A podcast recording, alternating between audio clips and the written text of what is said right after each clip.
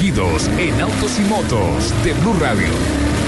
Voces y rugidos.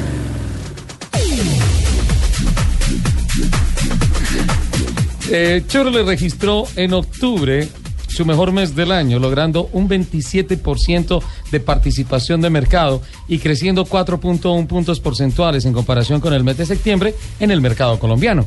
En octubre Chevrolet matriculó un total de 6.045 unidades, entre las que se destacan el Chevrolet Sail con 14.290 unidades en 2015 y el Spark GT con 8.520 nuevas matrículas durante este año.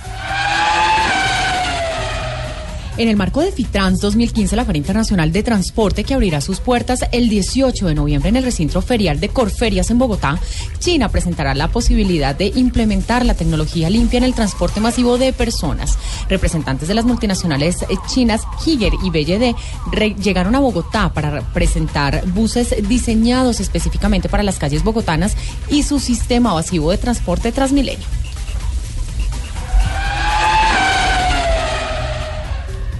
Hyundai Colombia Automotriz, por medio de un comunicado oficial firmado por su representante legal, el señor Pablo José Salcedo Bisbal, informó que la empresa de Carlos Matos no ha solicitado ningún tipo de autorización al gobierno nacional para realizar ningún despido masivo de sus trabajadores y agrega que Hyundai Colombia Automotriz S.A. solamente ha informado al señor ministro de Trabajo, el doctor Luis Eduardo Garzón, que la decisión unilateral tomada por la fábrica afecta a todos los empleados de Hyundai Colombia Automotriz S.A.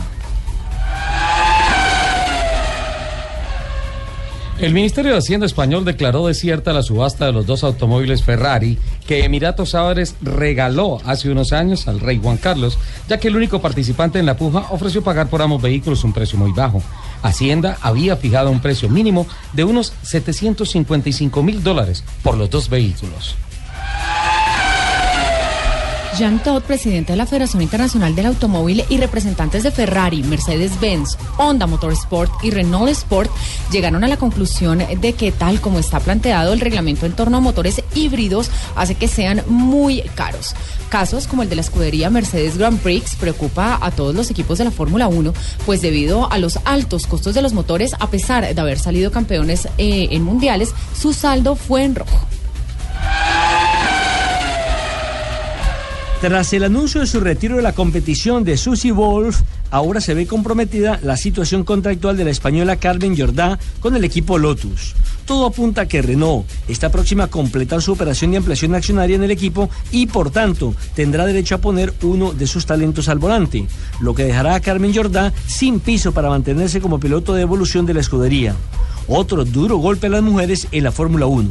Los invitamos a que sigan con la programación de Autos y Motos aquí, como siempre, en Blue Radio.